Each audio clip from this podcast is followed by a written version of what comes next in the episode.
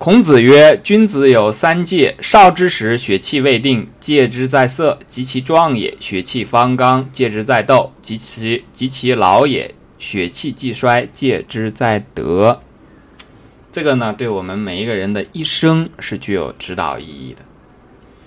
他讲的这个三戒，讲的少壮老，其实就是说，按这个佛学的讲法呢，叫做成住坏坏空，因为。少壮老之后有一个他没有讲，是叫做死，成住坏空就和这个，呃少壮老死是一样的。那么少壮老这三个呢，就像人生的三季一样。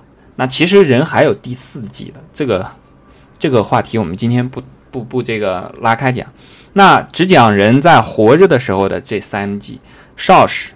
那在一个人小的时候呢，他血气未定。那我们注意看，孔子在这里面都在用血气来做总纲来穿啊。血气未定，血气方刚，血气既衰。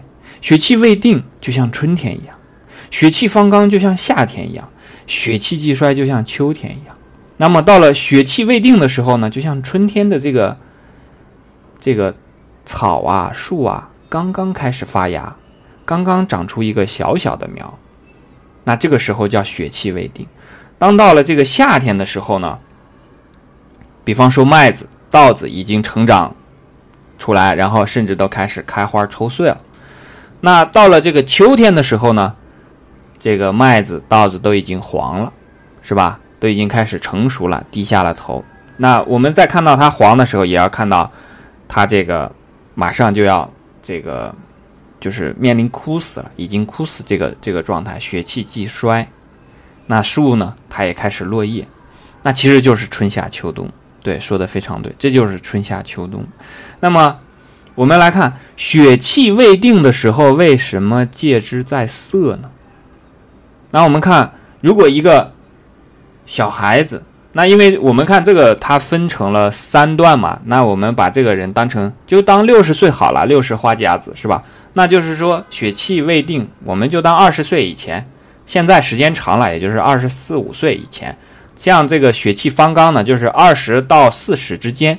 那么血这个及其老也，血气既衰呢，就是这个四十到六十。如果一个人活的时间长点，比方说活九十岁，那你就把这个十岁到呃呃这个一出生到三十岁算成血气未定。但是这种九十岁的人太少了，我们就还是按六十岁来啊，因为六十花甲子这个正好来相。比比喻，那么如果是在二十岁以前呢？尤其是到了这个十六七、十七八的时候呢？如果他这个戒之在色这一点，或者说在更小的时候，如果他没有树立好很好的人生方向的话，父母经常夸奖这个孩子：“哎呀，好漂亮啊，如何如何的。”这个夸奖这个男孩子如何招女孩子喜欢呀？这个夸奖这女孩子如何招男孩子喜欢？然后再长大了之后，到了成年之后。开始把自己很大的一部分精力放在这个上面，因为如果小的时候我们讲三岁看大，七岁看老嘛，小的时候没有把这个方向给树立正，那极有可能这个小孩就会慢慢慢慢的朝着这个方向不知不觉的就走过去了。那么到了这个十七八的时候啊，就可能把自己经常打扮打扮，怎么样去这个和异性开始交往，那这样的话呢，难免。会把持不住，这个时候，这个人呢，在一生最需要蓄积能量的时候，最需要蓄积精力去学习，去使自己奠定一个扎实的人生基础的时候呢，把自己的精力白白的都浪费掉了，都浪费在这些油头粉面的事情上了。那一方面是他把自己的精力浪费掉，另外一方面又没有把时间。精力用在正经地方，用在这个学习上，用在这个人生的励志上。那么到了后面的这个岁月啊，没有可看的地方了，不需要再看了，因为基础没有打好。后面这个再怎么样去努力，高楼大厦起不来了，没有办法了。所以少之时，血气未定，戒之在色。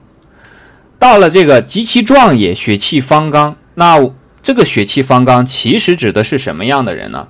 是指的这个血气未定之时的那个人已经戒了，没有在这个色上面去贪婪，还没有毁这个人。这个人如果在小的时候也学了，然后也锻炼身体了，也成为一定的这个有才有德有能力，很这个强壮的这个中年人了，二十到四十这个。岁岁数中间的时候呢，血气方刚。因为如果前面这个戒之在色没有做好的话，血气想方刚那是不可能的，血气刚不起来，也方不起来。因为这个时候这个人嘛，他在小的时候就走偏了，走了这个下流，没有走这个上进的路。那到了这个时候呢，就变成了一个男的就变成了娘娘腔。那当然，一般在古时候其实，呃。在讲这些的时候呢，讲君子啊，讲讲这个什么，基本上都讲的是男的。那么这个男的没法血气方刚的话，那我们就不讲了。讲的是这种，就是说，确实在小的时候也学了，然后也锻炼了，身体也很健壮，然后这个人呢也很有斗志。那这个时候呢，戒之在斗。因为如果一个人在小的时候一直都在。努力在朝着正确的方向去让自己上进的话，他一定具有很大的力量，而且这种力量是具有破坏性的。这种破坏性不仅是会破坏别人，因为它也会有反作用。你去和别人去斗的时候，肯定也会伤到自己。但我们人来到这个世上，不是为了和别人争斗的，就和现在的这个社会啊，说我们来到这个社会上就是为了竞争，就是为了这个胜，就是为了赢，这个其实是。嗯，不一样的，和这个地方说的是不一样的。这地方说戒之在斗，就已经很明确的告诉你了，人生不是一场争斗，尤其在你能量最强、这个力量最大的时候，都不要去斗。那你更何况是你小的时候和你老的时候，是吧？那所以，在《论语》当中所告诉我们的人生的方向，不是一场争斗，也不是一场竞争，更不是仅仅为了活着。那么，这个戒之在斗呢，是让你把你的力量蓄积起来，然后你可以在你真正的有成果的地方去，因为你在这个时候你需要开花结果嘛。你如果把这个时候，比方说一斗，把自己的这个很宝贵的这个这个这个资源基础浪费掉了，那你等你真正要成果的时候，那你就成不了了。怎么成果？没法成嘛，是不是？那当你到了这个过了夏天，到了秋天，然后也有了一定成果的时候呢，那要正视这个生命的规律、人生的规律。这个时候呢，血气既衰，当一个麦苗或者是一个稻谷它开始成熟的时候，我们经常讲的一句话是：它一定会深深的垂下它的头。为什么？因为它有成果。只有在这样的人，只有这个之前在少时努力，在中年不与人争，有一定涵养修养的人，在老的时候才能深深的低下自己的头，因为那个时候他有自己的成果在，是那些成果才能让他自己变得踏实，才能让他变得像一个很稳重的人。如果一个人在老年的时候还是嘚嘚瑟瑟，还是这个。很轻浮的样子的话，那你就几乎可以知道了，他之前的岁月，几十年的岁月，纯属这个胡闹瞎玩，是吧？